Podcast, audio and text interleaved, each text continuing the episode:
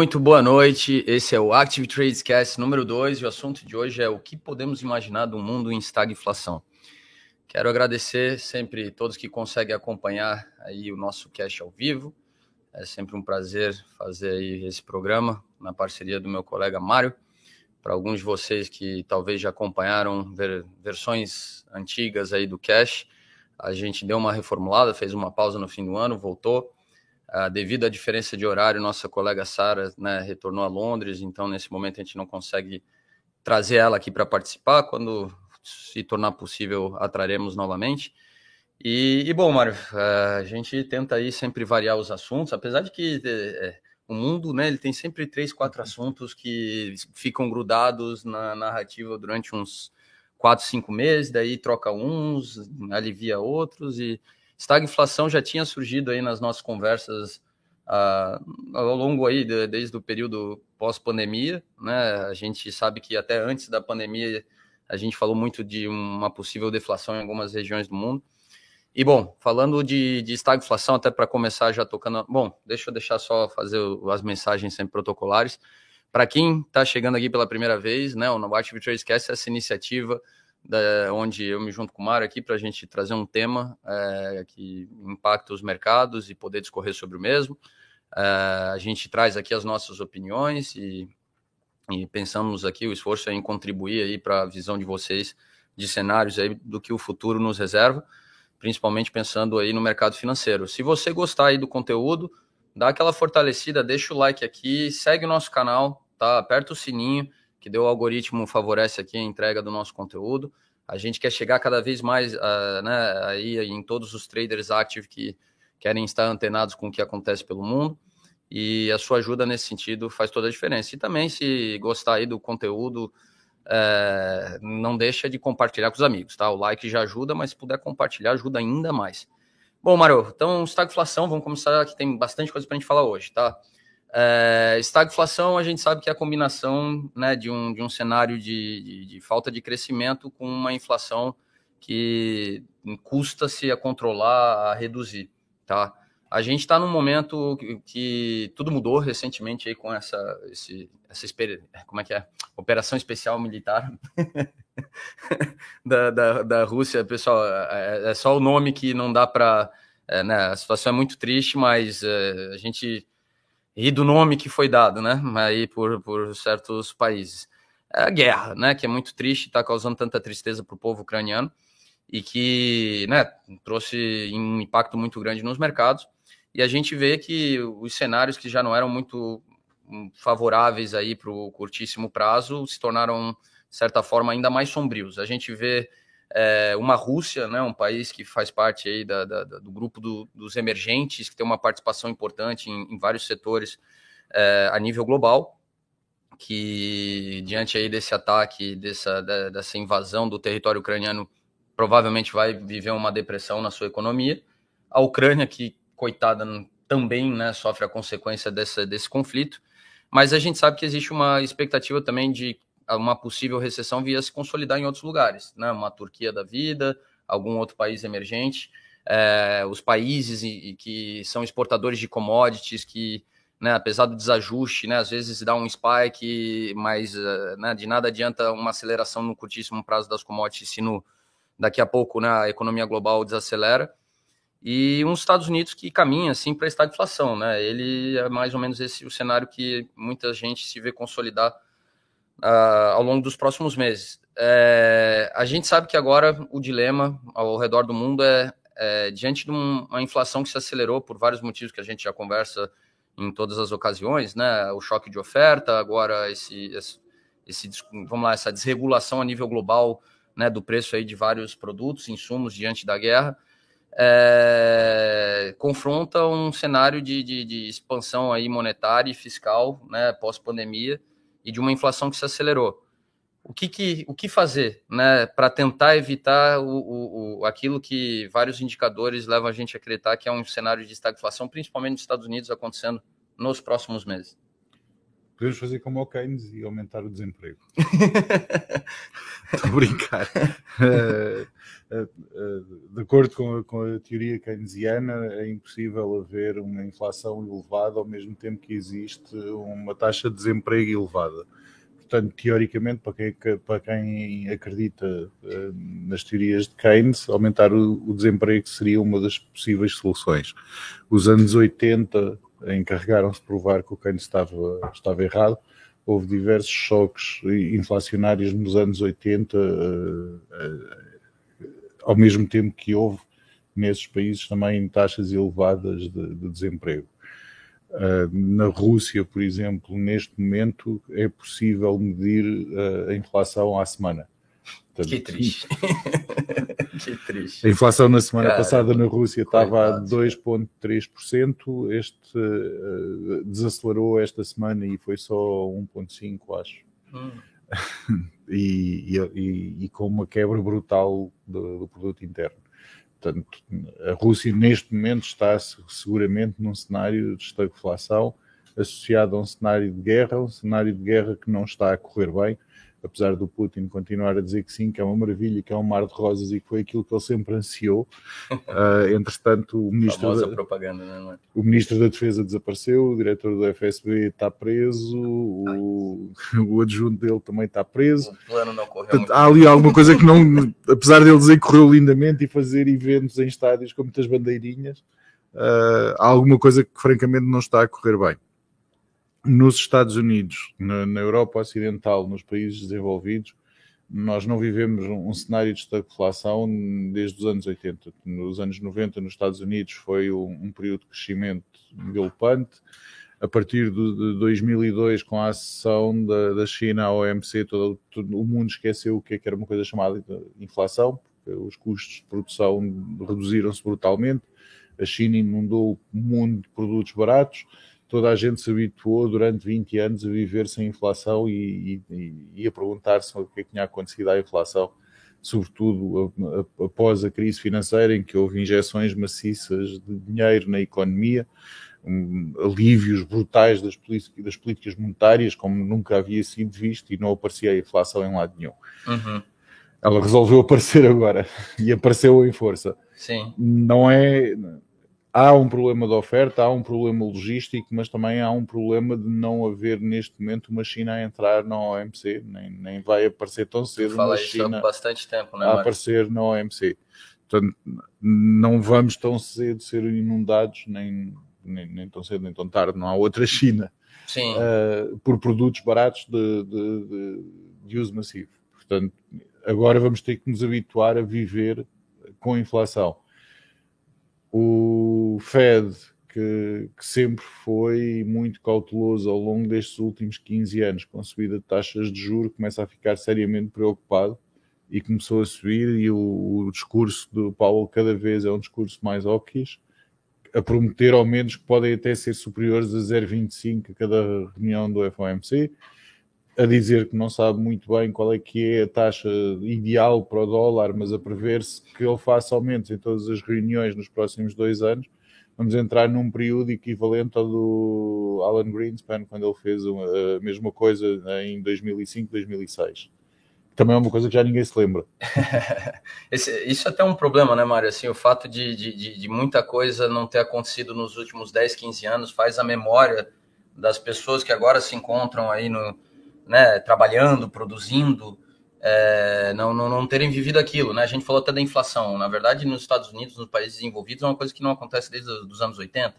Eu não sou propriamente uma criança e eu não me lembro na minha vida profissional de ter que lidar com a inflação galopante.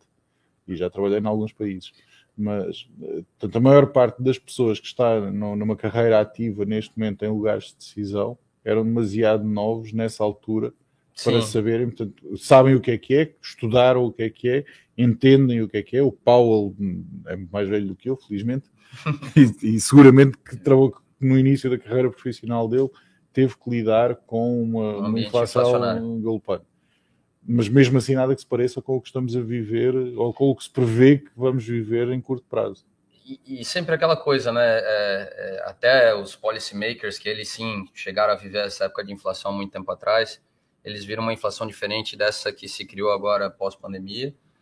É, né? Então, o Paul Volcker ele não tem o mesmo trabalho do Jay Powell aqui nesse momento. É, e, e assim, Mário, a gente sabe que o Fed ele tem aquela, aquela obrigação agora de buscar uma taxa de juros que leve a economia a uma neutralidade, de não ter mais forças empurrando a inflação para cima.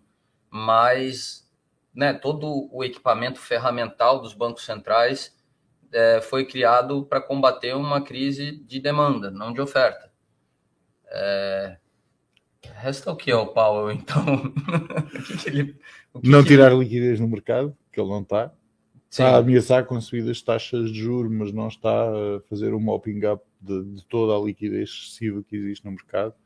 Sim. Uh, mas acho que, sobretudo, que o que eles vão ter que fazer é rezar com muita força, porque é muito difícil, no contexto atual, haver alguma medida que eles possam tomar que vá fazer uma mudança significativa no desenrolar da, da situação neste momento. Ou seja, eh, os bancos centrais, a preocupação essencial de um banco central é a manutenção da inflação em níveis uh, aceitáveis. Vai depender de, de, cada banco central e de cada economia o que é considerado o, o nível aceitável para eles. No, por exemplo, no Reino Unido é 2%. Cada vez que a, que a inflação sobe acima de 2%, o, Presidente do Banco Central tem que escrever uma carta ao Primeiro-Ministro a justificar-se porque é que subiu acima de 2%, porque o objetivo é manter a inflação sempre abaixo desse valor. E isto acontece com todos os bancos centrais. Sim. Agora, no momento atual, a justificação é eu não sei o que é que vou fazer. Então, Mário, aí a gente se questiona, né? Ali a gente viu esse aparato do Bank of England e, e se a gente pensar, né, sempre no Fed, que continua sendo o banco central aí mais importante ainda, né, a nível global. É, eles abandonaram o Forward Guidance. Né? O Forward Guidance ele cumpria esse papel de tentar orientar o mercado sobre o que se pretendia fazer no futuro próximo para controlar o, um, algum, né, alguma simetria do momento ou os próximos passos numa tentativa de fomentar crescimento para a economia. Abandonou-se esse ferramental, porque o terreno se tornou muito incerto. Tá?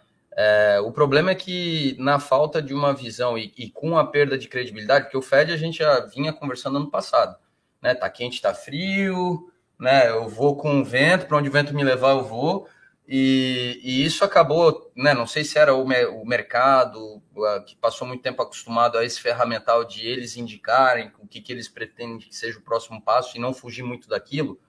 É, trouxe esse caráter um tanto quanto aleatório, que também acabou para muita gente parecendo que o Fed ele, ele se atrasou.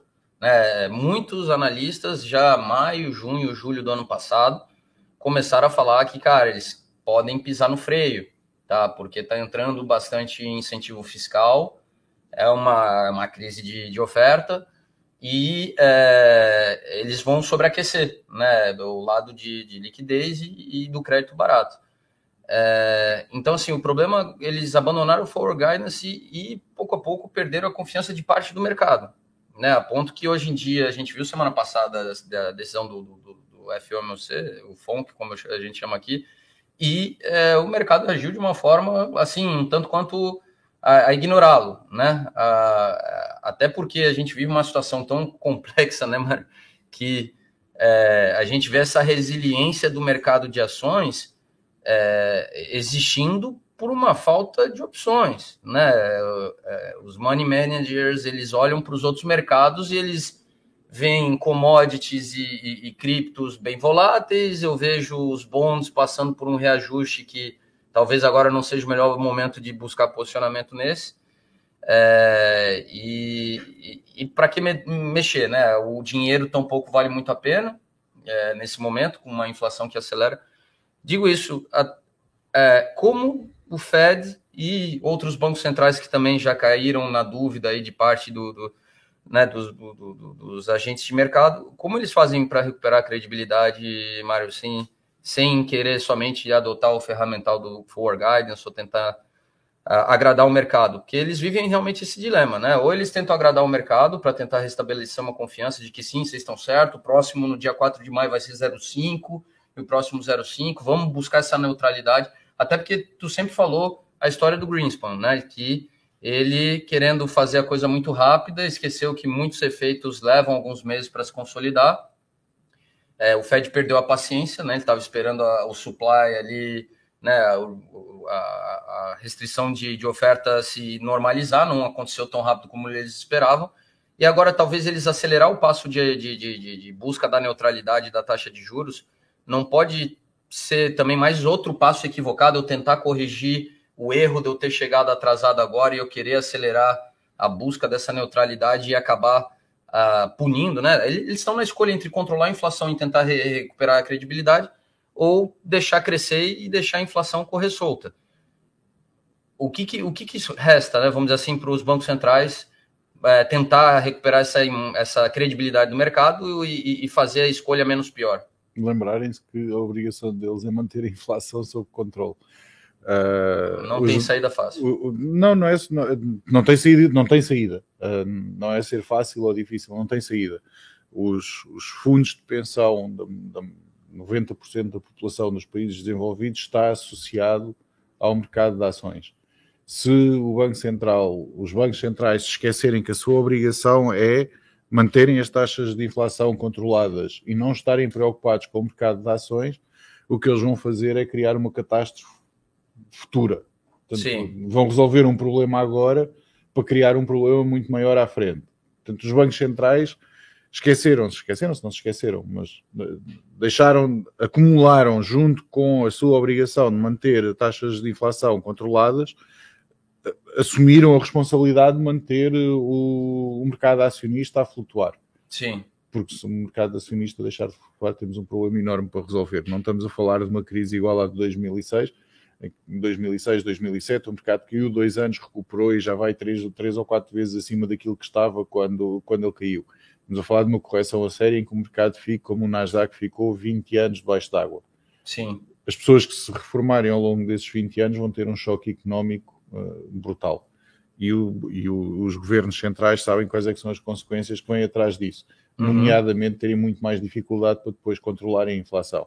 Portanto, os bancos centrais deixaram para segundo plano o controle da inflação e apostaram no controle do mercado uh, financeiro, do mercado acionista, não deixar haver um colapso de, das ações durante os últimos 3, 4 anos, a primeira vez que, que o, o tempo voa, a primeira vez que o, Alan, que, o, que o Paulo tentou fazer, retirar alguma liquidez do mercado foi Sim. em 2019 e o mercado caiu brutalmente.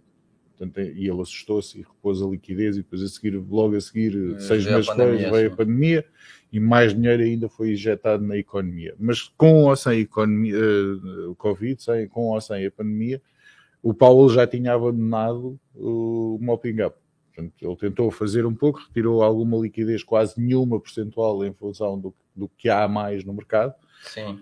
O mercado acionista reagiu de uma forma horrível e ele resolveu achar que o melhor era deixar esquecer a inflação, assim como assim não faz mal nenhum a inflação, até vai reduzir um pouco a nossa dívida, vamos esquecer um pouco a inflação e vamos controlar o mercado acionista é óbvio que a seguir a uma pandemia, a seguir a um choque brutal de distribuição, a seguir a linhas completamente rompidas do que é que era a distribuição logística de bens dentro do mundo, estar tudo nos sítios errados na hora errada. Agora eles, eh, quando se começa a, a, a reparar os efeitos disso, é quase um ano depois. Sim as linhas de, de, distribuição romperam há um ano atrás, não foi há dois meses. Há dois meses Sim. elas já estavam repostas. Há dois anos que a gente tenta corrigir Portanto, tudo isso. Nós, estamos, nós temos um Banco Central que está a reagir a um problema que aconteceu o ano passado agora. Sim. O atraso ali. Do... Tem, tem, um ano, mais ou menos, de decalagem.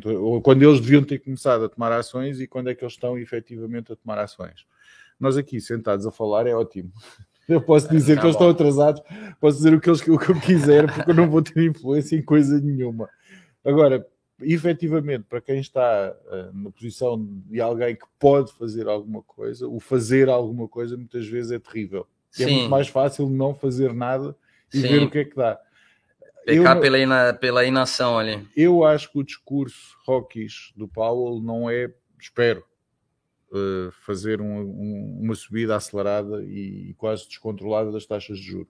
Eu espero que o discurso, uh, ele, ele era bastante dovish e passou a ser hawkish de, é, de, de uma forma muito rápida. Né? Ele, ele ontem era dovish e hoje está completamente hawkish. Foi perfeitamente uma alteração. Ele Dr. Jekyll, Dr. Jekyll e Mr. Hyde. O uh -huh. Mr. Hyde estava lá escondido, queria ser óbvio. De uma hora para outra, e de, um dia para o outro resolveu e é agora que eu saio. Eu espero que seja para uh, causar um efeito no mercado sem ter que efetivamente tomar uma Subir posição. Todo. Ou seja, ele, ele ao dizer isto, ele está, eu acho que ele está a tentar arrefecer o mercado sem ter que efetivamente o fazer. Sim. ele corre o risco de o mercado não corrigir, Exato. Não, não, não descontar, ficar à espera e ele vai ter que fazer. E se ele tiver que fazer, vai ser feio. A opção da inflação vai fazer vai, vai, economia. Vai, ele vai ter que aumentar as taxas de juro brutalmente para tentar controlar uma inflação. Os efeitos na redução da inflação vão levar tempo para se verificar, vão se verificar na, não no, no, no, talvez não no, no, período de estagflação, mas já no período de estagnação só, em que já não há inflação, a inflação que existe é uma inflação residual, uhum. com as taxas de juros excessivamente altas e, o, e, a economia em contração, e depois não há o que fazer. Ele não pode baixar as taxas, porque se ele baixar as taxas a inflação volta, não pode subi-las mais porque já, já, já subiu tudo o que podia fazer, não pode retirar liquidez do mercado, porque ele lembra-se do que aconteceu a última vez que tentou retirar a liquidez do mercado.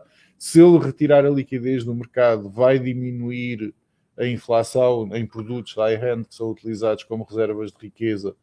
Estes produtos vai, vai diminuir a inflação, seguramente, mas vai uhum. aumentá-la nos períodos de bem, bens básicos. Eu sei, ou seja, não tem ponto de correr. Não, se correr o bicho pega. E se, se ficar, o bicho come, literalmente. É bom, fica a pergunta, né, de qual qual escolha será feita. E, e, assim, até só respondendo aqui, pessoal, eu vi que entraram algumas perguntas. A gente sempre deixa um espacinho no final para responder. Fiquem à vontade de deixar no chat. Obrigado sempre aí aqueles que conseguem estar presente aí, fortalecendo aí a nossa live. É, então, assim, Mário, a gente falou, né, o que, que será do mundo já realmente com esse, esse cenário de estagflação consolidado. Uh, como né, um, um, um, cenário sombrio como esse, é, é, o que vai acontecer? Né? Como assim a gente pode tentar visualizar uh, o mundo, né, os, as diferentes economias tentando sair desse buraco? É, uma coisa é quando uma região, um país está numa situação difícil, outra coisa é quando a gente vê é, isso atingir todo mundo a nível global, a pandemia atingiu todo mundo a nível global, trouxe esse desajuste a nível global. E, e, e como tu falou, da outra vez a gente teve um motor né, econômico que era a China, que fez uma, uma crise imobiliária de, vamos lá, de, é, de credibilidade no sistema financeiro, uma crise que, de, que acabou gerando ali, né, obviamente, uma crise de demanda, né? um, uh, um impacto aí sobre muitas poupanças com a desvalorização de vários ativos ao redor do mundo, mas que tinha uma China que não parava de crescer e que rapidamente falou que, olha, né, o mundo continua. Agora não, agora a gente não tem uma China. A Índia, que sempre foi essa esperança de se tornar a nova China, está difícil. É, os tigres asiáticos, essa mudança do eixo econômico para o Oriente, uma África que tem um índice de natalidade alto e, e, e vai contribuir para o crescimento populacional aí no, nos próximos 30 anos, não parecem ser uma alternativa, assim, né? Aquela coisa que, que, eu, que eu vi ali, da solução imaculada que o Paulo espera que aconteça para ele tentar sair né, o, um, um menos machucado da, da, disso tudo, que as cadeias de produção se normalizem, que a China se recupere e volte a injetar ânimo no, né, no, no, no consumo global, é, e um aumento nos Estados Unidos, um aumento de produtividade, um aumento da oferta de emprego. É muito improvável que tudo isso aconteça naturalmente, né? O que, o que, que se pode fazer, Mário? O que, que, que tipo de reajuste os líderes globais vão tentar fazer dessa vez? Porque no subprime a gente viu que né, é, não, não, não foi assim. É, não foi brilhante. Não foi brilhante, né? Eles jogaram para frente, né? É, como é que os ingleses dizem o kick the can down the road, né? É, foi um pouco aquela de. Ah, estar, estar lá, até lá para frente. Daqui a 10 anos eu me preocupo com isso. Quem sabe até lá eu já estou aposentado, deixa isso aí para o próximo. É, há medidas monetárias que, que, seguramente vão ser utilizadas. Há, há, sobretudo, eu acho que os governos vão ter que se lembrar que podem governar. Uh, os, os, bancos centrais podem tomar medidas de, do lado de, de, supply side de moeda, de aumentar a circulação, aumentar o nível da M3 disponível no mercado. Pá, há muitas coisas que os bancos centrais podem fazer. O que os bancos centrais não podem fazer são estímulos fiscais. E os governos têm tido, ao longo deste período em que se habituaram a, a, as economias serem governadas pelos bancos centrais, eu acho que o, a principal modificação que vai ter que acontecer é os governos lembrarem-se que eles têm também responsabilidades perante a economia.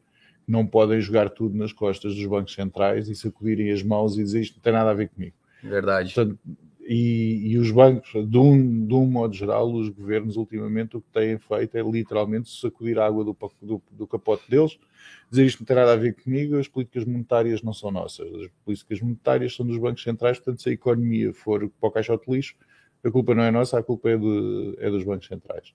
Não é. Os bancos centrais têm responsabilidades monetárias e os governos têm responsabilidades fiscais. Eu não estou a advogar de maneira nenhuma que deve haver um choque fiscal pelo Sim. contrário, acho que deve haver, neste momento, deveria idealmente os bancos centrais fazerem uma contração monetária e os bancos e os governos promoverem medidas expansionistas fiscais, diminuírem os impostos, incentivar o consumo para evitar do lado do, do governo aquilo que eles podem fazer uma, uma contração forte da economia a parte da, do stag da palavra, uhum. e deixar a inflação para os, para, para os, bancos centrais controlarem, eles sim poderem, poderem fazer uma, uma, uma trava grande monetária, sim. retirarem liquidez do mercado, aumentarem as taxas e tentarem controlar, fazer o trabalho deles, tentar controlar a inflação e o governo preocupar-se com a parte do crescimento económico. Sim. Não é que, os governos não o tenham feito. Eles têm, Sim, pós-pandemia finalmente entrou, né? Sim, essa... pós-pandemia eles lembraram-se que, realmente havia uma falta de armas já por parte dos bancos centrais. E, e houve algumas medidas que foram tomadas pela maior parte dos governos de auxílio à população, de, expansão de, gastos uh, sociais, uma, uma expansão económica grande e neste caso a inflação vai ajudar, com a custa sobretudo de dívida, em que neste momento a inflação acelerada que está a acontecer agora está a diminuir o peso da dívida no, no PIB dos diferentes países e está a ser está, está a ter efeitos positivos nesse aspecto. Mas estes efeitos positivos são transitórios. Não, Sim. Os governos não podem estar à espera de pagar a dívida toda via inflação, porque mais cedo ou mais tarde somos nós que, que vamos pagar Exato. via a mesma inflação. Mas os governos têm que se lembrar que têm, têm armas que, não são, que ainda não foram utilizadas e que eles têm que as utilizar, seja popular, seja impopular. O, teve um comentário assim, né? Um dos, do, da, vamos lá, dos parâmetros que estão aí é, fazendo parte do, do né, da, da, da, do, vamos lá, do contexto atual é esse conflito que surgiu aí de uma hora para outra, Mari. E até essa semana o Bullard do Fed St. Louis ele falou que é, ninguém deveria né, contar com uma solução tão, tão curto prazista é, né, para esse conflito. É, isso era realmente a cereja no bolo que faltava aí para dificultar ainda mais a saída dessa pandemia, porque é, até 2020, começo de 2021, a gente falava 2023, 2024, a coisa se normalizar. É, agora, com essa, né, essa entrada desse fator, é, já não se sabe aí se a gente consegue pensar numa solução para tudo isso antes de 2025 ou ainda mais para frente. Será que vale a pena todo mundo se preparar aí para momentos de dificuldade já ao longo aí, pelo menos, dos próximos dois, três anos? Assim, há aqui uma incógnita que é, que é a guerra e saber o que, é que, o que é que vai sair desta guerra. A Rússia vai ganhar a guerra ou não? Uh, alguém vai ter que reconstruir a Ucrânia. Portanto, a Ucrânia, neste momento, em algumas partes de leste da Ucrânia, foram completamente, completamente dizimadas. Né? Portanto, alguém vai ter que reconstruir isto. Uh, a Ucrânia, se a Ucrânia conseguir ganhar, se a Rússia chegar a um acordo de paz com a Ucrânia, em que a Ucrânia sai definitivamente da esfera de controle da União Soviética, da, da, da Rússia e passa a ser um país mais ligado com a União Europeia, mais, mais virado para o Ocidente, uh, a coisa até pode correr francamente bem.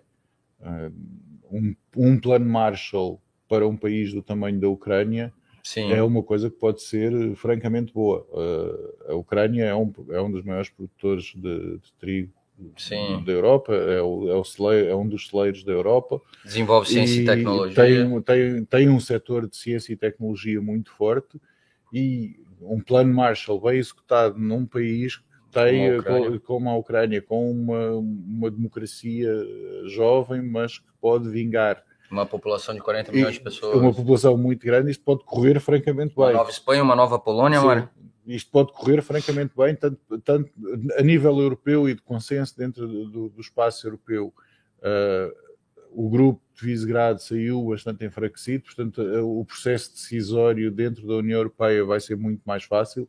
A Rússia conseguiu resolver um problema grande que havia dentro da União Europeia que era o grupo de Visegrado, era suficiente para criar uma força de bloqueio à maior parte das decisões dentro da União Europeia uhum. e neste momento não existe grupo de Visegrado, não, o, os, os, membros do, do, grupo de Visegrado lembraram-se porque é que eles todos houve uma altura que quiseram sair do, da esfera de influência Sim. da União, da União Soviética e entrar na esfera de, de influência do mundo ocidental dentro do seio da União Europeia já houve algumas coisas positivas que aconteceram e que se vão refletir a, a médio prazo, médio e longo prazo, numa, numa capacidade maior da União Europeia de tomar decisões e não ser, não ter, não haver tantas forças de bloqueio dentro de, do seio da União Europeia.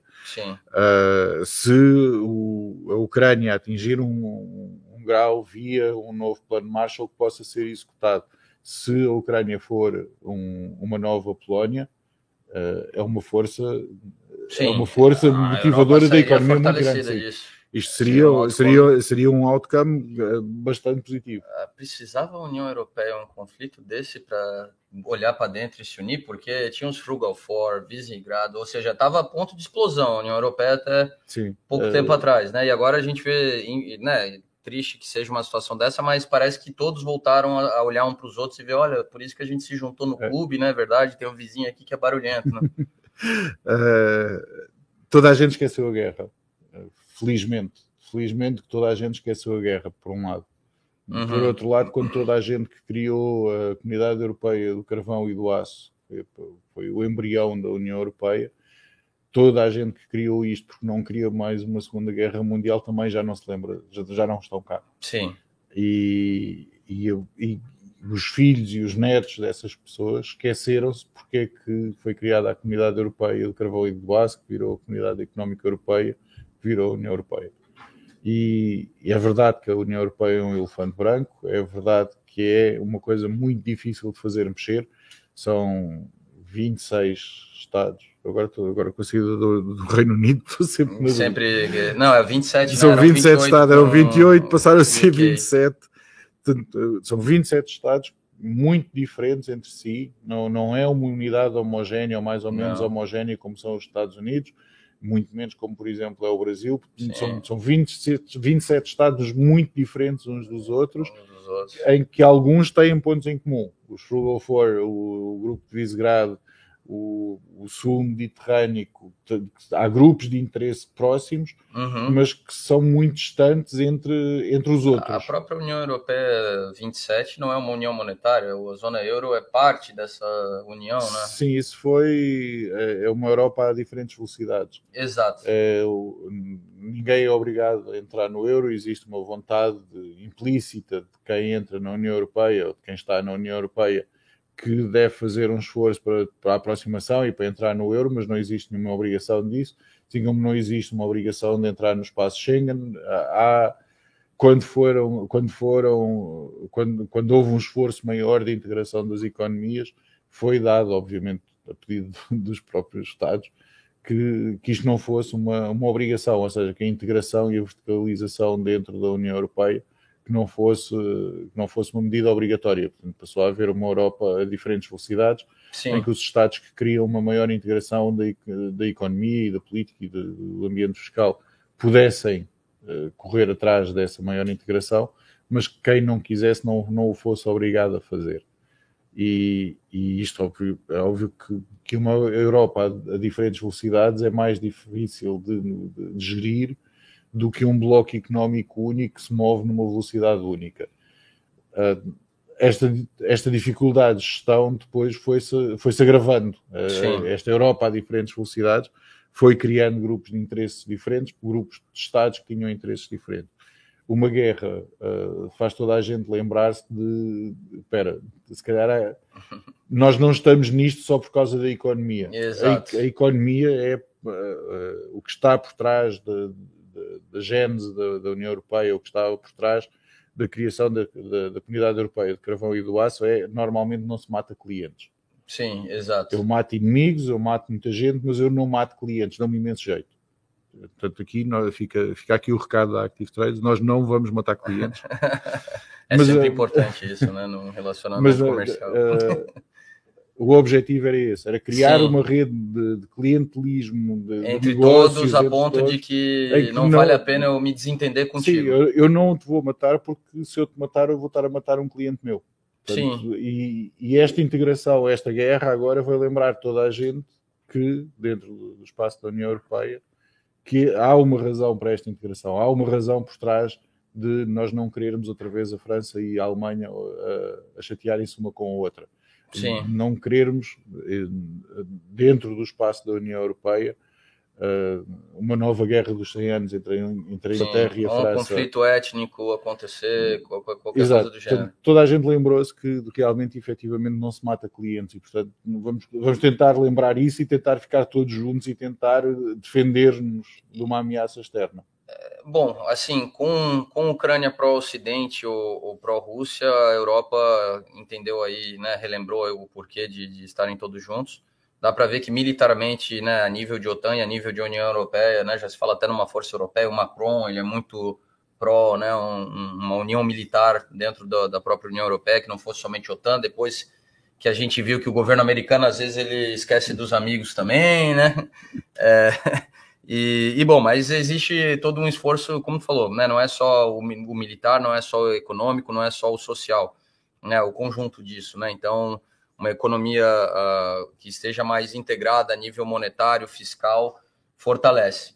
É, como a gente está falando de estagflação, então a gente falou muito de Fed, do desafio aí do, dos bancos centrais pelo mundo, e a gente sabe que fica um pouco aquela visão de qual governo né, e qual banco central dos principais regiões econômicas do mundo pode acertar e, e evitar, vamos lá, né, o, o, pior cenário, né, tentar ficar num cenário menos impactante. O caso dos Estados Unidos é, a gente já discutiu bastante. Tem o caso da Europa, né? A gente vê que, é, até porque essa situação do conflito que é na porta de casa é muito mais complexa para a Europa do que até para os Estados Unidos, ou para um Japão, ou para uma China que estão vendo isso é, é, de longe. A gente já viu aí nas últimas duas semanas o De Guindos e a Lagarde se manifestando, né? Porque isso deu uma sacudida também né, na, na, na no cenário europeu. É, então, assim, eles tem também um desafio grande pela frente. O que, que, se pode esperar do Banco Central Europeu com uma União Europeia que sinaliza, diante do conflito ucraniano, uma vontade de botar o fiscal para funcionar e, e, fazer a sua parte? No mundo ideal, para mim, seria uma união fiscal primeiro dentro da zona euro. Uh... Caramba, aí, aí tu chora, né? Ah, vamos lá, aí tu vem com a camisetinha das estrelinhas aqui. Não, uh, acho, acho que seria, seria o, o ideal. No mundo ideal, isso seria o que iria acontecer, nunca vai acontecer. Sim. Bom, eu sou fã da Europa também, eu também tenho, com isso, acho, Mário, mas... Não acho que vá acontecer, infelizmente. Uh, nenhum governo quer, poder, quer perder poder e, e, uma política fiscal comum vai retirar, eh, vai esvaziar praticamente o poder do, dos governos. sim, sim. Tirarem poder da minha quinta é uma tristeza. É, é, Portanto, não acredito que vá acontecer, infelizmente. Eh, já estarem a falar de, de, de emitir dívida pública conjunta, já acho que seria um avanço significativo. Caramba, hein? É, já houve durante a pandemia ali, né? Os Covid bonds ali Sim. que já... já foi um avanço, né, Mário? Os Frugal Four Sim. aceitaram no fim das contas. Sim. Né? Uh, os Frugal Four ou aceitam algum tipo de mutualização da dívida ou aceitam uh, uma integração fiscal. Não, não há muito para onde fugir. Uh, quando o euro foi criado, foram criadas balizas económicas que deviam ser respeitadas pelos países, e em que, se fossem respeitadas pelos países, não haveria necessidade de mutualização da dívida, não havia necessidade de integração fiscal. Sim. Portanto, uh, as balizas eram relativamente simples, era controlar o déficit, controlar a dívida, Esta, estas eram as, as, duas principais, o déficit Premissas ficar ali. abaixo de 3%, e a dívida abaixo de 60% do PIB. Portanto, é óbvio que isto é impossível. Aliás, o primeiro país que violou o, princípio dos 3% do déficit foi a Alemanha logo em 2001 com a, com a crise logo das dot Foi. Que tinham que dar o exemplo. ah, os primeiros a violar, os primeiros a esquecerem-se dos 3% foram, foram os próprios, foi a própria Alemanha. Uh, e, e, é óbvio que quando, quando quem dá o exemplo se esquece do exemplo à primeira exemplo, oportunidade. É, é, ainda mais o dono da bola ali não, no e, joguinho, e né? foi, e foi a primeira oportunidade, foi, eles tiveram um azar desgraçado, que aquilo foi... Eh, foi no momento da... da foi em 2001, da... foi logo a seguir, portanto o euro é lançado como moeda física em 2001, e eles viram que a conta da Alemanha Oriental era muito 2001, maior do que eles imaginavam. Em, em 2001, com a crise das dot-coms, eles sofreram muito com a crise das dot-coms e explodiram imediatamente os 3%, assim, sem dó nem piedade e, e isso é óbvio que, que, a coisa não corre particularmente bem quando, quando, é, quando é o país que deve dar o exemplo a deixar de dar o exemplo e depois está toda a gente disse, não, mas se vocês não sofrem, por que é que eu vou sofrer? Sim, por isso que foi complicado quando quiseram né, é, queimar a Grécia em praça pública ali, né? Sim, é, é, é porque é uma situação delicada. A Grécia teve uma, teve uma agravante. A Grécia uh, tentou efetivamente esconder o jogo. A Alemanha, quando cedeu os 3%, abertamente cedeu Falou. os 3%, não, não teve vergonha de assumir. A, a, o problema da Grécia não foi com os 3% do déficit, foi com os 60% da dívida. E, e eles realmente, na altura, quando, quando foi para a sessão ao euro, a dívida grega também só não viu. Quem não queria aquilo caiu de quase 100% para 70% em dois anos. Sim. Ninguém consegue limpar 30% do PIB em dívida em dois anos sem algum tipo de artifício. É Sim. É óbvio que eles não foi algum tipo, foram vários tipos de artifício. Esconderam, atiraram para debaixo do tapete e houve algum dia alguém que levantou o tapete para, para aspirar e assustou-se. Sim. Uh, mas dentro de, daquilo que pode ser o espírito da, da, União Europeia, daquilo que pode acontecer na União Europeia, uh, Acho que, eh, tendo em vista que uma união fiscal é verdadeiramente impossível, pelo menos por enquanto, a não ser que, que, que esta guerra se prolongue, se expanda e, e chegue efetivamente a territórios da União Europeia e ou NATO, aí a coisa pode mudar de figura. Mas Sim. assumindo que isso não vai acontecer, assumindo que, que a guerra Esperando fica é? esperando, esperando seriamente que isso não aconteça, eu quero muito uma união fiscal, mas não quero, não quero uma união fiscal nesse, nesse custo Uh, acho que o, o, o, cenário ideal para a União Europeia seria uh, os grupos internos que existiam perder a força, perderem força, desunirem-se uhum. e unirem-se ao todo. Os unionistas dentro da União Europeia ali prevalecerem. É, o, deixa eu só passar aqui até algumas perguntas, Mário, que senão depois a gente deixa o tempo passar. Deixa eu dar uma boa noite aqui Obrigado, Júlia Wagner, Natália, valeu aí sempre aí pelo apoio. Anderson, Lilian, obrigado. Guilherme, boa, boa. O Guilherme deixou aqui uma pergunta para nós, Mário, que daí depois a gente vai para os gráficos. Boa noite. O dólar nessa situação é uma saída para uma boa reserva? É, é, bom, Guilherme, assim, a gente vê que o, o, dólar, né, como qualquer outra moeda, diante de um cenário de inflação, ele tende a, a, a se desvalorizar. E a gente viu isso acontecer, até fica para os brasileiros é evidente por ver a valorização do real, né? Não, não, a gente não fez nada de bom aqui para justificar essa valorização, o cenário global desse desajuste massivo, né, que leva aí a, a, as grandes moedas a se verem questionadas, que tornou aí o real muito sexy aí nas últimas semanas, né? Quem, quem diria, Mário, 4,90 para 4,80 né? Sabe, sabe que, 460 que é, é, é, não, então, e, e, sabe aqui que a gente torce, né? É, agora estando aqui no Brasil, a gente principalmente vê, né, o que, que é o sofrimento de ter um câmbio desvalorizado.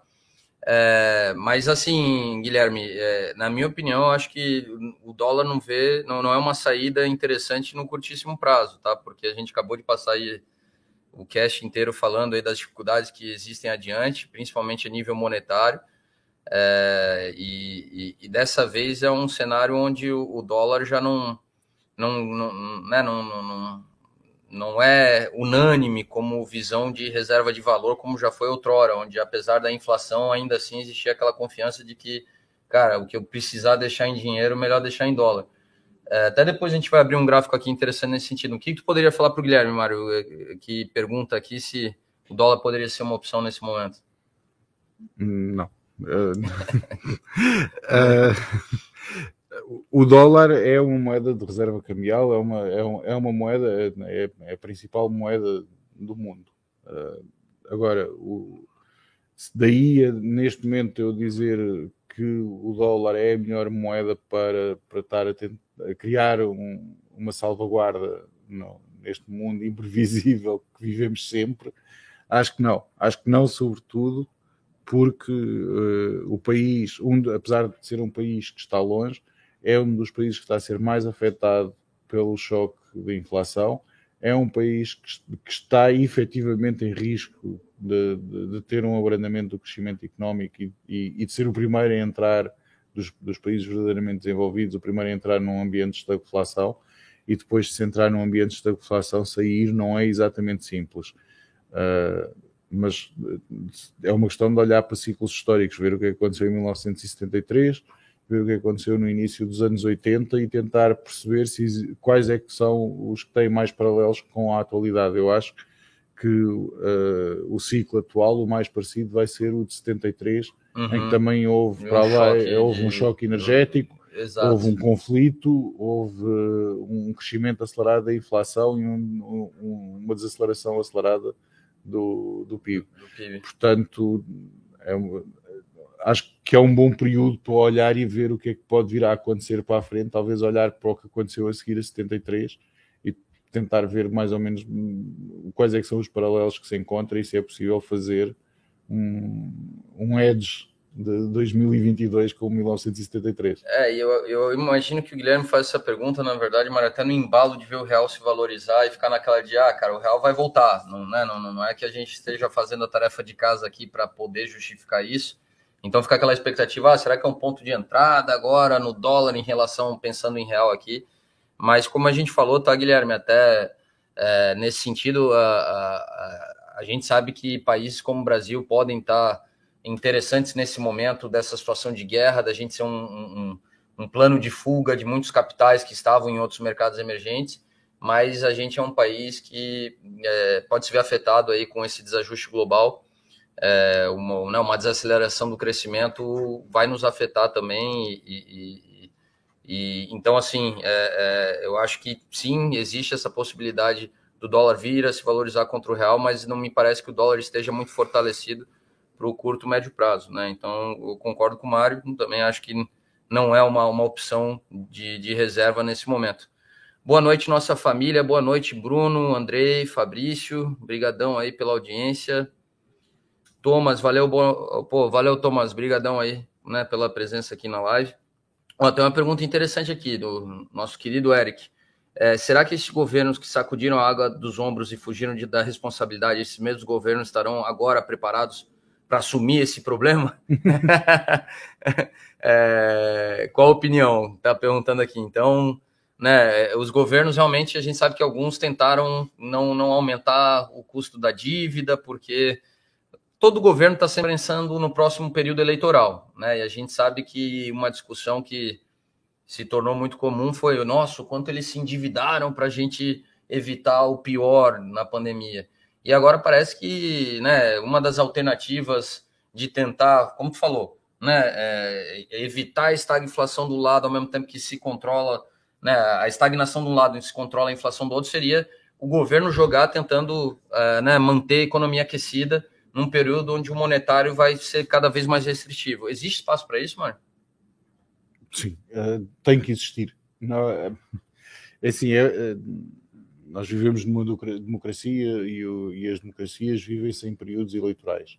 Portanto, tem, os governos têm cinco anos e durante esses cinco anos, em norma, normalmente, na maior parte dos países, quatro, cinco anos, que os governos têm que tomar eh, decisões, às vezes decisões difíceis.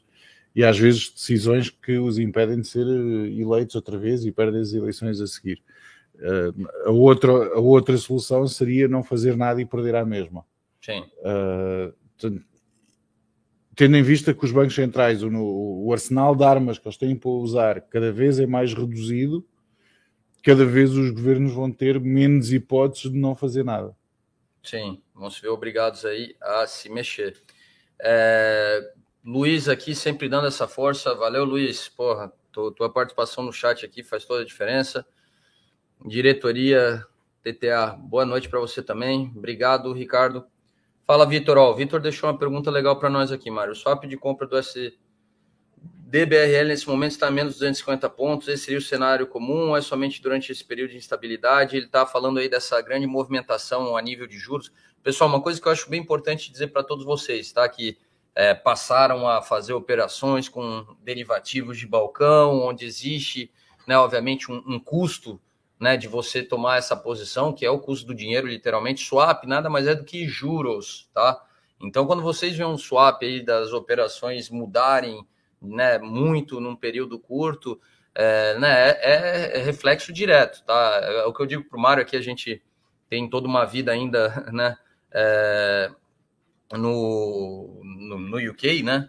E eu, eu acho interessante comentar com o Mário, né? Sempre tem decisão do Bank of England, o, o Barclays, né? Que é o banco que, que a gente usa lá, já manda uma mensagenzinha na hora. Eu até falei esse dia, eu falei, cara, os bancos no Brasil, nenhum me avisou da Selic, o quanto aquilo me impacta em todas as taxas de juros que eu, que eu, né, que eu tenho acesso, até para eu entender quanto está custando o dinheiro, né? E tomar decisões inteligentes de consumo, investimento e por aí vai.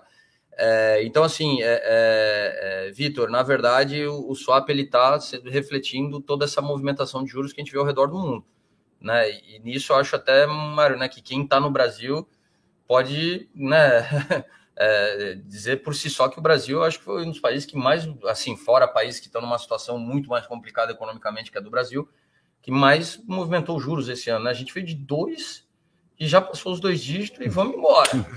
o meu target era 9,75. E ficou para trás. então, sim, acho que, acho que o governo conseguiu ler a minha mente e dizer: não, eu vou provar que ele está errado e vou subir isto muito mais do que os 9. E o meu target 9,75 era, era quando a Selic estava no, no, no, valor mais baixo. Sim, histórico. histórico. Um, como tu disseste muito bem, o swap é, é, é pura e simplesmente o diferencial das taxas de juros de duas moedas. Portanto, eu vou negociar um par de moedas, vou vender uma, vou comprar outra. Uh, o cálculo do swap é relativamente simples. É a taxa de juros da moeda pelo período que eu vou ter aquela moeda na minha carteira. Se eu tiver, se eu tiver uma posição positiva na minha carteira dessa moeda, significa que eu estou a pedir dinheiro emprestado. Se eu tiver uma posição negativa, estou a emprestar dinheiro. Portanto, se houver um diferencial muito grande na taxa de juro, significa que do lado em que eu vou estar a emprestar a moeda que tem uma taxa de juro muito elevada, vou estar a fazer imenso dinheiro em, em swap.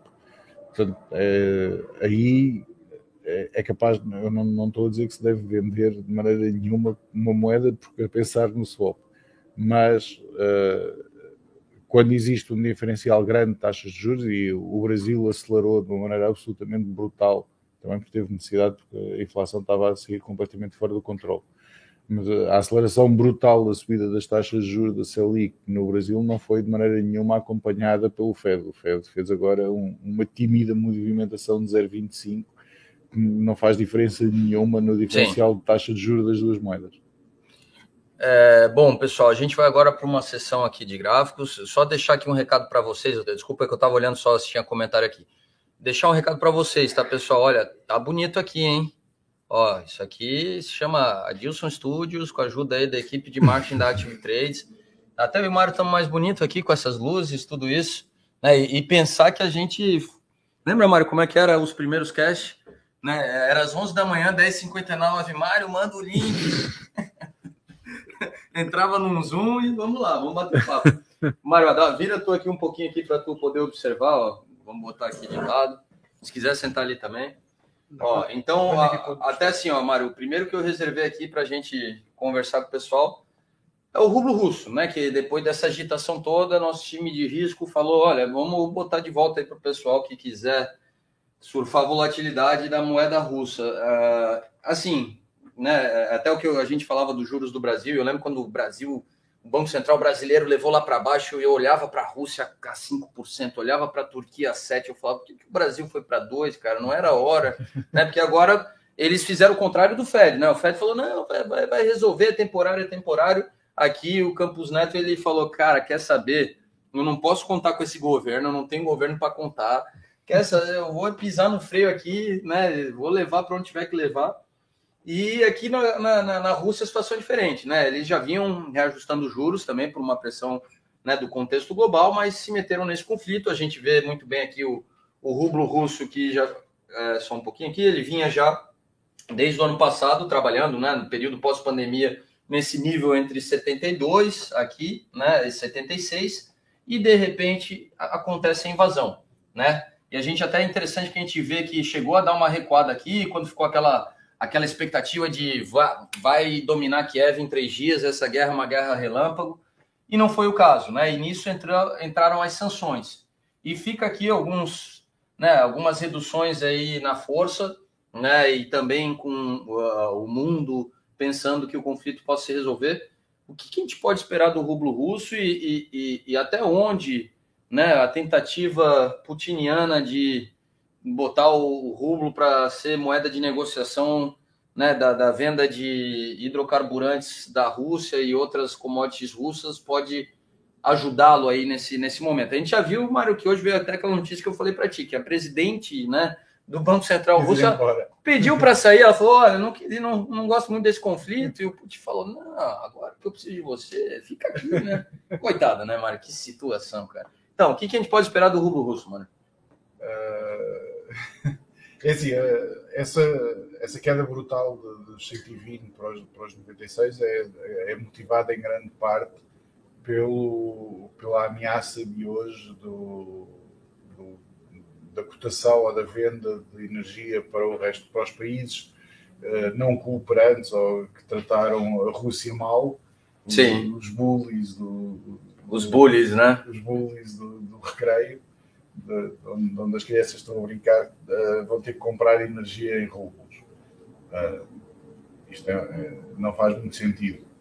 A União Europeia está a tentar até ao fim do ano reduzir a dependência de energia russa eh, em dois terços eh, já, de forma imediata, e de, de, não depender absolutamente da Rússia muito antes do que estava previsto, que era 2030. Portanto, estamos a falar de uma independência energética da União Europeia em relação à Rússia no prazo de um, dois, três anos. Uh, a Rússia já tá, a Rússia, perdão, a Europa já estava caminhando para o verde também, né, Mário? Então a Rússia já devia ver que em algum momento uh, não podia só vender para a Europa, né? Sim, a Rússia não, não a Rússia está num problema grande que é, investiram tudo no Nord Stream 2 para servir a Europa. Uh, Lembraram-se tarde e a más horas que havia mais, mais mercados para desenvolver.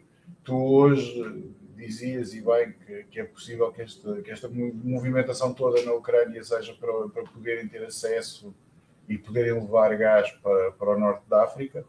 Uh, eu, eu, tenho algumas reticências em relação a isso. Uh, não é que não seja um, uma medida extremamente inteligente e extremamente correta. Eu... Às vezes não ao norte da África, a África subsaariana, né? Talvez. Sim, não, mas entrando. É porque entrando a própria Argélia produz, né? Líbia igual, né? Uh, eu não sei não sei até que ponto é que, é que isso seria o objetivo deles. Tenho uhum. algumas dúvidas. Mas a ser seria um bom objetivo e uma boa substituição energética ou uma boa substituição de clientes. Mas eu não, não vejo, vejo um futuro, futuro muito, muito rosa para, para uma economia russa que neste momento foi desacoplada completamente de, do resto da economia mundial e é muito difícil sobreviver num, num, num mundo globalizado, ser-se ser-se um campeão da, individualidade e do eu vou sozinho. Eu acho que é, é, a forma mais fácil dos russos passarem a viver numa Coreia do Norte muito grande. É, e, e, os amigos chineses já mostraram que amigos, amigos, negócio à parte, né? Se também começar a piorar o, o business deles, eles né, trocam de amigo. É, pois é, Mário, a situação da Rússia é, é de um desajuste incrível, né? Um, um, país que, que vinha se organizando, né? Até se tornando muito autônomo em termos de finanças a nível global. Tinha investment grade antes dessa crise, né? Coisa que o Brasil não tem há bastante tempo, desde que a gente entrou em recessão lá atrás. E, e, o problema é que não, não parece que existe uma solução muito fácil. E o pior de tudo, né? Que ficava aquela situação, pô, já que ele invadiu, ele vai mostrar sua superioridade militar. E até existe em termos de tecnologia o míssil hipersônico, mas tá faltando gasolina ali no tanque, né, Mário? Tá, então, faltar pior do que isso, tá, tá comida. Tá faltar comida. Pois é, então ainda para piorar a Rússia ainda está nessa questão de o poderio militar está sendo questionado. Deixa eu trocar aqui, pessoal. Para quem não, ainda não testou, pessoal, essa aqui é a nossa plataforma Active Trader, tá? Com a tecnologia, para aqui, desculpa aqui só. Com a tecnologia aqui da Trading View nos charts, tá? Estou tentando usar aqui o macete que o próprio Adilson me deu aqui, mas é, era com funcionava com a canetinha aqui. Open Charts. Aqui, ó, pessoal, uma coisa, um artifício muito legal. A gente deixou um gráfico de linha aqui, tá? É, é você comparar com outros, é, outros ativos. A gente botou aqui o Dow Jones, a gente vai fazer um, aqui uma comparação com o Eurostox. Deixa eu só botar Eurostox. A gente tem bastante ativo com o euro, no ponto que tá aqui. Perfeito. Deixa eu só trazer de volta para cá. Vamos lá, Mário, fazer uns gráficos comparativos aqui que são interessantes, né? Então a gente tem na nossa linha azul aqui o Dow Jones, né? E, e na linha uh, violeta o Eurostox, é, né? Dow Jones que é uma carteira, né? É, 30 ativos, o Eurostox 50, até por isso que a gente não trouxe um S&P 500 e um Eurostox 600. É, e vamos lá, Mário. Aqui a gente está vendo dois blocos, né? Vamos lá, um país e um bloco econômico representados por esses índices, mercados acionários, estamos falando aqui, né? Então, empresas de capital aberto, é, são regiões né, do, do, do, do, famoso Ocidente, né, do West, é, e né, uma das principais regiões econômicas do mundo. E, e, e, a gente pode ver um desempenho assim que durante o último um ano, né, pra, que a gente está olhando aqui quase com um horizonte de 12 meses, um pouco menos que isso, parece ter caminhado assim, até de certa forma, assim, muito parecido, né? Agora no final que a gente viu aqui, até o, né, o Eurostox que conseguiu ter uma queda e, e, e vir para baixo do Dow Jones. É, isso deve continuar aí no curto prazo, por serem, é, vamos lá, regiões econômicas que é, são alinhadas e que, que vão enfrentar aí essa crise de uma forma muito parecida. A gente pode ver um descolamento por tudo aquilo que a gente conversou entre né, União Europeia e Washington, Fed e BCE? Há, há, duas possibilidades. A primeira é isto são duas economias extremamente desenvolvidas, com muito acopladas uma à outra, muito dependentes uma da outra, e isso vê-se claramente no, no, gráfico em que a movimentação do preço de um, entre uma e outra é francamente muito parecida.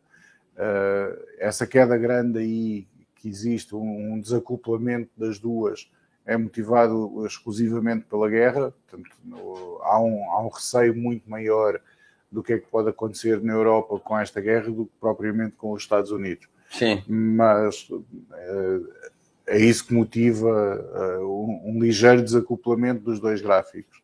Em termos de, de futuro, pode haver uma realização de que o peso da economia europeia na, no comércio mundial é, é brutal, só de 60% mais ou menos, uhum. é o uhum. peso da economia da União Europeia no comércio mundial, e, e, e, haver um desacoplamento das duas por uma estagflação acentuada nos Estados Unidos que não se verifique na Europa. Portanto, eu aposto mais no, no, no, num regresso à normalidade. Sim. Uh, mas aí existe uma possibilidade grande de, das duas, de haver um desacoplamento das economias via um, uma estagflação grande nos Estados Unidos que não se verifica na Europa. Como a gente está falando de mercado acionário, né, a gente viu que é, durante o período da pandemia, muito se falou que as ações europeias tinham se tornado sexy, é, porque começou a se questionar o, né, o growth contra o velho e a gente vê que os índices americanos têm uma participação de empresas de tecnologia muito mais considerável do que os índices europeus. É, será que um possível, né, vamos dizer assim, é, uma possível divergência no caminho aí desses, de, desses índices estaria também ligado a, a essa questão? É assim, no, no ambiente de estagflação, quem tiver um, uma carteira de investimento em growth vai sofrer. Bastante. Muito. Vai levar, eh, vai. vai levar muita pancada. Um, cenário de estagflação implica uma descida do, do, pagamento de dividendos, implica uma desvalorização da cotação dos, do, dos ativos mobiliários. Uhum. Portanto, estamos a falar de, de, de, uma classe de ativos que ao longo de 20 anos toda a gente punha dinheiro, sentava-se e esperava que crescesse e que agora pode levar uh, muito tempo para recuperar e que pode ter uma, uma, uma divergência grande. Em termos de, de value, não é que elas vão sofrer tanto como, como o growth, o, uhum. o value é, é, mais intangível e é, é mais para a frente que se pode vir a notar. Pode haver claramente um, um, um, um desacoplamento via, via a, a divergência de, do qual são afetadas as growth, uma carteira em, em growth uhum. em relação a outra que esteja em value. Perfeito. Bom, deixa eu pegar um outro gráfico aqui só para a gente ter mais coisa para conversar com o pessoal. Vamos para cá, que a gente separou umas coisinhas interessantes hoje aqui. Então agora vamos, antes de comparar as moedas, vamos comparar aqui os, os títulos de dívida. Aqui, eu já tinha, ah tá, peraí, eu tenho que tirar o euro aqui um segundinho na comparação. Vem aqui no xizinho, tira o outro, traz o que a gente quer. A gente botou ali os treasuries, vamos botar aqui o Bund. Tá aqui. Deixa eu apagar aqui, vamos abrir aqui, só um segundinho, pessoal, para ficar bem evidente o gráfico. E já vamos. Então a gente tinha comparado mercados acionários, né? Agora a gente está trazendo títulos de dívida, Mário. E deixa eu até abrir aqui. É, aqui a gente já vê que houve cruzamentos ao longo aí desse aqui, aqui, aqui, aqui, aqui. Então tá, tá assim, né, claramente né, a gente vê que pelo menos ali em, em ambas regiões os mercados acionários têm mostrado uma certa resiliência, caminhando junto e, e aqui já não, a gente vê que existe, né, vinha num caminho aqui que parecia que tinha um, é, uma, certa, uma certa banda, né, os, os índices acionários, aqui já não, né, se a gente for olhar, existe de fato um caminho que, né, a gente vê aqui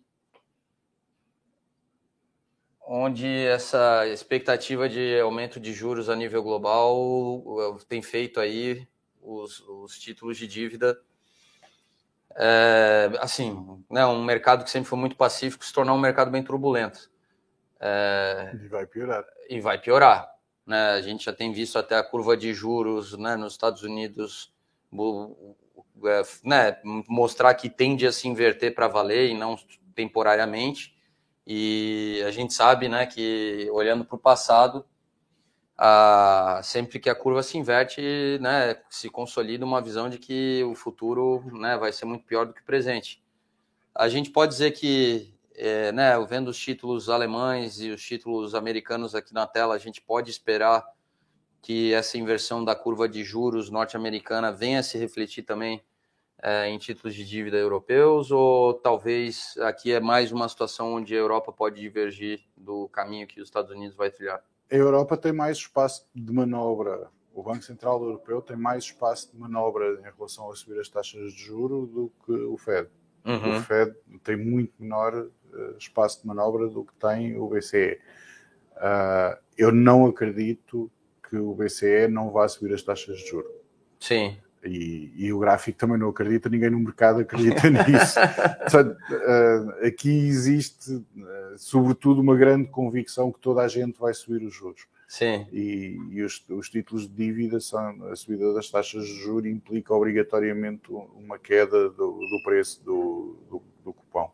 Uhum. Uh, e sinceramente não vejo, não vejo como é que isto vai poder recuperar no, a curto, médio prazo até pelo menos a dívida que está a ser negociada. O problema é que aqui eh, estamos a falar de 10 e 20 anos de dívida. Sim. Portanto, até esta dívida que foi emitida uh, a zero sair e ser expurgada do mercado e começar a entrar dívida nova Uhum. uh, a preços de taxas de juros mais, mais correspondentes ao que se espera que venha a ser daqui a um ano ou dois, uh, este gráfico não tem salvação. Vamos continuar aqui, pessoal. Tem mais algum? Lembrando, tá? Todos esses ativos aí, ó, para você que acompanha aqui o nosso cash, aqui se encontra ah, no, nas plataformas da Active Trades, tá?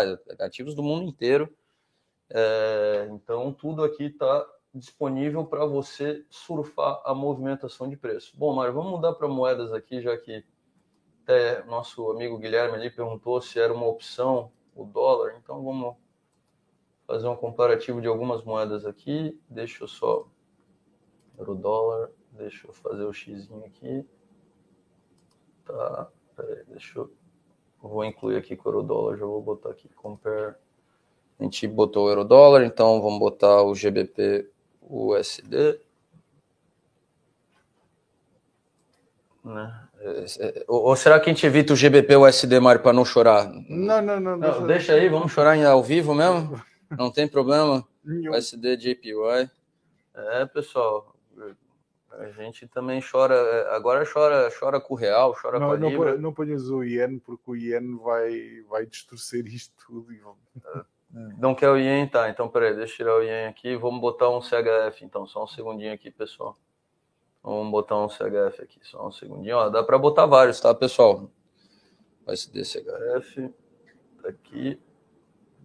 E, e, para não ficarmos sem nenhuma asiática, queres pôr o, o CNY? Vamos botar. Kein problema. CNH. CNH. Aqui, vamos lá. Boa. Então, deixa eu sair só daqui da frente. Um segundinho, pessoal. Bora lá, Mário. Então, vou deixar bem claro aqui para vocês, pessoal. A gente está vendo aqui. Opa, deixa eu apagar esse negócio aqui. Lá pro Bel.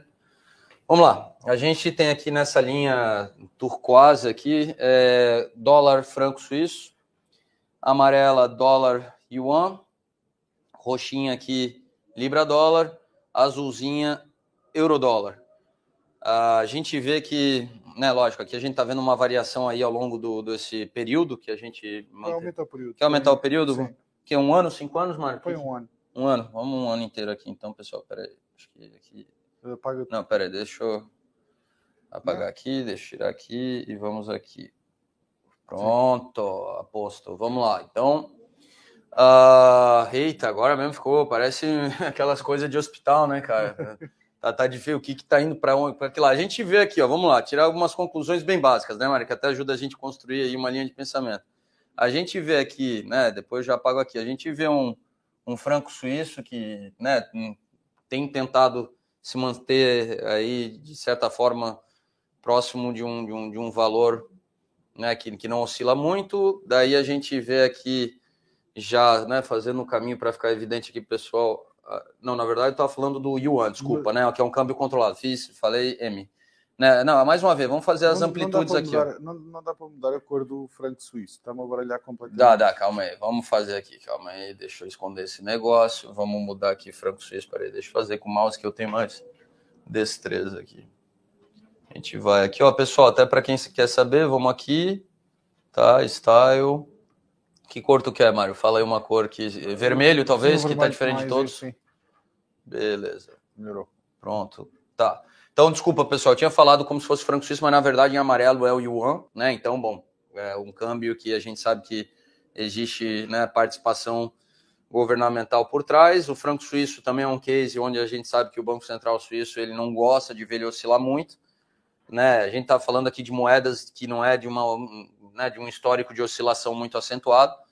É, mas depois a gente vê aqui um euro e uma libra, que esse sim, né, Mário? Vinham caminhando aqui em conjunto, então a gente está falando aqui do azul sendo o euro e do violeta sendo a libra, né? Sempre andaram assim muito próximos, só que aqui nesse momento, deixa eu só voltar aqui com o negócio, a gente viu aqui que a gente teve um momento de cruzamento aqui, ó, que foi próximo do final do ano, aqui né, ao longo de novembro, e depois, agora sim, né, a gente vê aqui que o euro conseguiu até ter esse, esse gap aqui em relação nesse período aí de desvalorização com o euro dólar. É, vamos lá, Mário, vamos falar um pouco aí de, de, de, do que, que aconteceu aí com cada uma dessas moedas aí, só para o pessoal entender um pouco do, do, contexto que levou aí a elas terem aí essa desvalorização ao longo do último ano. Vou, vamos falando e vamos apagando hoje do mapa, que é tá. é para, ir melhorando. Tá, vai me falando qual tu quer que eu apague que eu vou tirando. Vamos começar com, com o CNH. Tá. É... A China controla a banda de variação do, do yuan em, em, relação ao dólar. Portanto, eh, há uma banda de variação máxima permitida por dia. Uma desvalorização ao longo de um ano de 2,17% do, do yuan para o dólar, uma valorização do yuan para o dólar de mais de 2%, é uma valorização brutal. Sim, significativa. Significa que durante a grande parte deste período o, o yuan teve sempre a variar na banda máxima permitida pelo, pelo Banco Central Chinês. Uhum. Portanto, é, é uma variação muito significativa, é, é talvez para mim uma das, uma das maiores manifestações de transferência de poder do Ocidente para o Oriente. Já agora só põe de 5 anos. 5? Vá lá. 7%. Ai. E se puseres all, Eita, vamos lá. Vai, não há histórico no CNA. Não, não está não tá puxando para trás de 2000 mas, ali. Sim. Uh, antes de, de, de, o que está a influenciar aí, acho que é o euro que está em 1999, que foi a data de é, parou ali, né? Uh, a desvalorização do, a valorização do iene e a desvalorização do dólar ao longo do, destes 20 anos que, que a China está na OMC é verdadeiramente brutal e, e, e, talvez, eh, mais uma vez, acho que é das maiores uh, transferências de poder visível uhum. do, do, Ocidente para o Oriente. Perfeito. Bom, como tu falou, deixa eu tirar o Yuan, vamos eliminando elas aqui para deixar as coisas mais claras.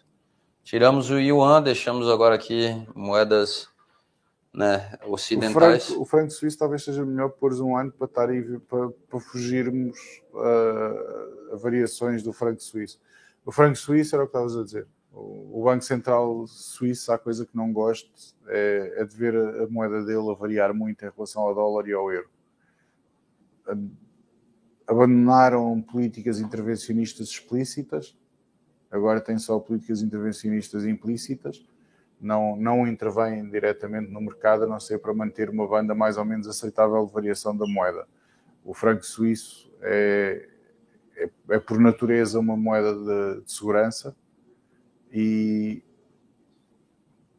só tirando aqui, pode continuar aí, não, o franco suíço é por natureza uma moeda de segurança, portanto, neste momento para os Estados, para o Banco Central Suíço manter a, a, a competitividade que eles precisam na economia, estão a intervir no mercado e assegurar o, o franco suíço para, para ele não disparar.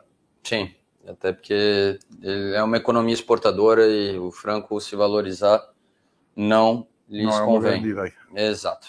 Bom, deixa eu tirar o franco daqui. Já tá, ó, pessoal, a gente já vai acabar aqui nesse gráfico aqui, quem sabe que o horário já já tá passando aqui do planejado. Só um segundinho. Opa, peraí, preciso tirar esse aqui. Agora sim. Então, vamos lá. Eita, Mário, chegamos na Libra, cara. Ai, ai, ai. Vamos lá, Mário, aqui Vamos se manter forte, não vamos chorar. Vai lá. Por que está acontecendo essa desvalorização? Eu não, posso, eu não posso chorar, é sério. Não, não pode, não pode. Aqui a gente tem que se manter firme e forte, tá? E tá tudo bem, tá tudo bem. Uma hora o Boris vai embora, mano. O que se, o que se passa com, com o Libra é completa e total falta de, de orientação política, de vontade política, de, do que é que eles podem fazer agora, como finalmente já tem um Ministério para descobrir as vantagens do Brexit, acho que estamos aqui a assistir àquela recuperação desde os máximos de 5%. É seguramente por causa disso e não tem nada a ver com É por causa desse ministério, assim... Sim, isto, é o Ministério o Ministério para descobrir as vantagens do Brexit vai mudar isto completamente e vai descobrir porque é que, porque é que, eles, porque é que eles resolveram fazer o que fizeram. Uh, eu não tenho grande fé nisso, mas É, pois é, Mário. E agora ainda Mas agora, mais. agora aí sim podes pôr 5 odds que é para ver do. Para, para... Não, não, Ah, não, não, não, não, calma, calma que a gente vai, daqui a pouco a gente vai esconder atrás aqui, a lágrima vai Se correr. tirares o dólar e deixares o, o só o Libra e Será que a gente faz isso conosco? A gente precisa dessa, peraí, a gente precisa disso numa, numa, numa um quarta-feira. Calma aí. Ah, ele, tá, ele não está a ir buscar, está, está a ir buscar a partir de 2017 e aqui já é a recuperação de quando nós estávamos a sair do Brexit. Ai, caramba, sim. Isto não dá para. tem- Dá, dá, dá. Acho que tem o- a técnica aí para tu levar mais Sim. para trás, peraí. Então, aqui. É só, é só 20%. Tá, só. Ah, só- Já, já não basta a rainha Mas é levar mais- 40, é mais- é a mais do gente que 20, desvaloriza é, é mais do que 20 a 20%, moeda. Porque os 20% é contar a partir de 99 e o Brexit foi aqui. Em 2016, né? Portanto, só de cima destes 20 são outros 20. Força, né? Que- Podia ser pior, né, Mário? Estamos com saúde aí, né, cara? Isso é o que interessa, com emprego, trabalhando. Só alegria. E vamos lá, agora euro-dólar aqui, só para a gente Aí é o finalizar. histórico completo do euro-dólar. Sim, não, desde a sua criação, né? Então, até é muito legal para a gente. Aqui, ó, pessoal, a gente tá vendo a história de uma moeda do, do, do- do início até o momento atual. Deixa eu limpar esse lixo aqui. Deixa eu fazer. Aqui, eu vou fazer só, né? Uma onda aqui, aqui, aqui, aqui, aqui. Né? Então. Quati siamo, né? Como dizem os italianos. E aí, Mário, vamos lá. Tu que é um eurófilo, eu sou, mas eu sou um externo, né? Não tenho tanta autoridade aí para falar. É, que que a gente pode, o que sinal o euro-dólar nos traz aí sobre tudo isso? Europa, vai lá, aí. se diverte, se diverte. Rebentou a bolha do dot-com. Uh, um dos países. Fica de como- lado aqui, Marco, pessoal. Como, como, como eu disse, a Alemanha foi um dos principais países a seguir aos Estados Unidos que sofreu com, quando a bolha do dot-com resolveu fazer puff. Isto foi o que aconteceu ao euro durante esse período. Isto foi exatamente o preço de lançamento do euro, foi um, um 18,95, se não me engano. Sim, Uh, aqui foi a recuperação, crise, entrar- o início, começar-se a desenvolver o- a crise financeira nos Estados Unidos. Chegou a crise financeira nos Estados Unidos e O máximo histórico aí. disparou para o máximo histórico, 1,60, 1,63, um disparate assim. caramba, hein, Mário, nessa época tu, tu tava bem, hein, cara. Ah, nessa época eu era um homem feliz. crise da dívida dos países periféricos. E que o- bela naba. E o euro resolveu que afinal aquilo era um preço um pouco elevado para ele e resolveu descer à terra e andou aqui durante um período largo de tempo, durante todo o período da crise dos países periféricos, recuperação da dívida, injeção de- do- dos primeiros planos de, de expansionismo monetário nos Estados Unidos e o, o euro andou a divertir-se entre os 1,20 1,20 1 e e 20, 1 e 1,40. 40. E daí a pergunta aqui, Mário, né? What went wrong aqui, né? O que, que, que, que aconteceu? Aqui- Perdeu esse chão do aqui- 1,20 do- Aqui não sei se foi o o que correu mal, se foi o que é que correu bem. Aqui foi quando se resolveu em problema- definitivo o problema da dívida, Aham. foi quando foram, foram criados os, os mecanismos dentro da Europa para nunca mais acontecer a mesma coisa e não nunca mais. Pode vir a acontecer a mesma coisa, mas é extremamente complicado vir a acontecer a mesma coisa. Mas será que seriam os efeitos da austeridade pós-subprime aí não, pesando? não, os efeitos da, aus- da, aus- da, da austeridade, Austeridade estão ali. entre- na crise da dívida. Estão em 1,20, 1,40. tá, Este spike não tem a ver com isso. Mas, eh, mas os, os efeitos da, da, da austeridade retiraram competitividade da Europa, retiraram um, o peso, um peso significativo da Europa e fez com que o euro se mantivesse dentro desta faixa de negociação, dentro de 1,20, 1,40. E agora aqui, este, este período de volatilidade é o novo normal, de 1,20, 1. eh, eu acredito que, que eventualmente isto aqui vai voltar a aproximar-se da paridade. Para os defensores, de, o mercado sempre volta, o target é este.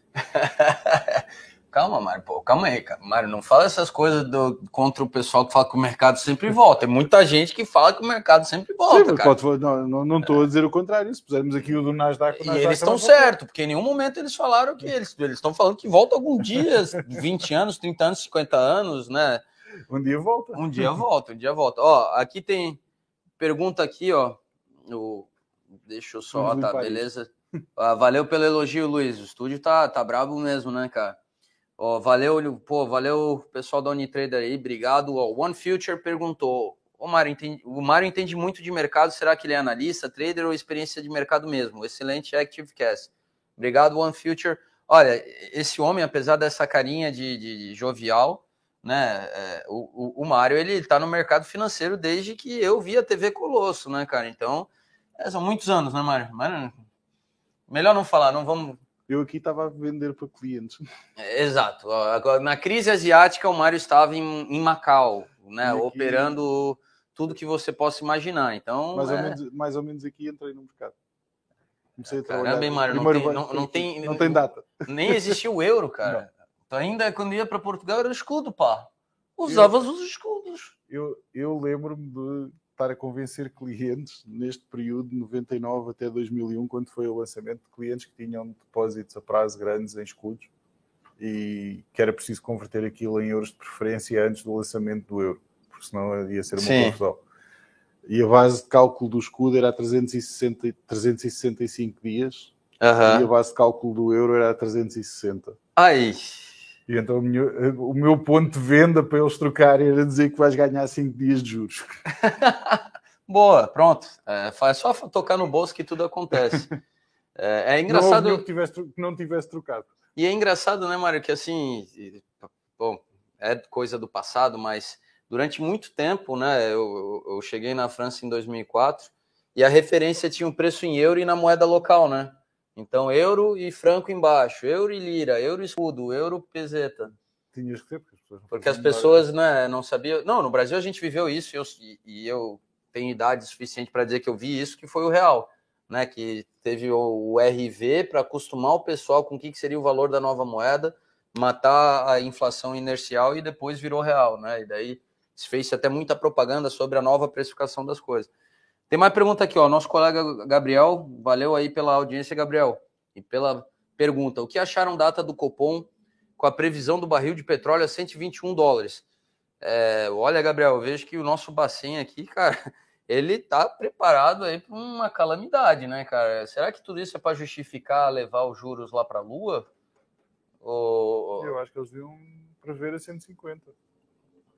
Estão sendo conservadores. Vamos, lá, na sim. verdade a gente até não botou o petróleo e o gás natural ali no final, Mário. Será que dá tempo, cara? Dá. Será que o pessoal não vai ficar chateado com a gente Acho passar do tempo? Não, né, galera? Você, tá todo mundo em casa, confortável, ah, né? Meio de semana.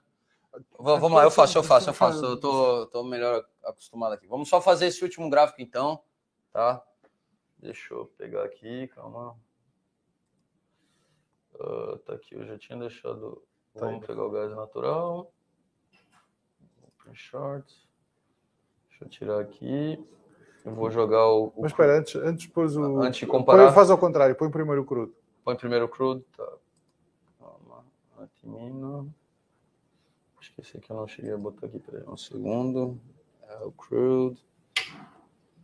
Beleza. Tá. Deixa eu jogar ali.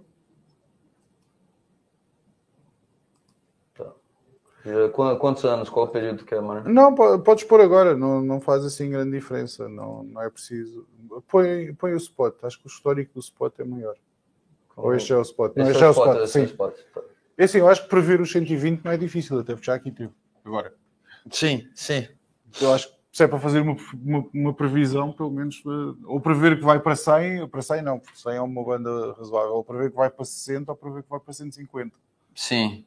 Então, tu, na tua visão, se a gente. É? Deixa eu achatar aqui o máximo que dá para achatar, né? não permite mais que isso. Então, a gente estaria aqui. Opa, ah, tá, eu esqueci de. Deixa eu só jogar aqui. Tá. Então, aqui a gente estaria. Pera aí, se eu apertar a canetinha funciona, né?